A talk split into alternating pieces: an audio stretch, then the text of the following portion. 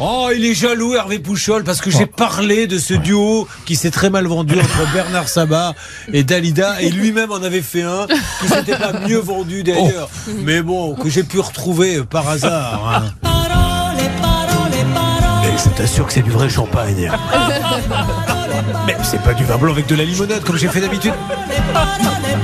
Mais, mais bon, c'est pas vraiment du champagne. Mais, écoute, mais non, je ne suis pas marié. Mais c'est ma sœur qui est dans le lit. c'est- Voilà. Notre version, il y en a plein. Vous pouvez pas savoir. Mais personne ne les diffuse. Alors il faut bien que je les diffuse moi-même.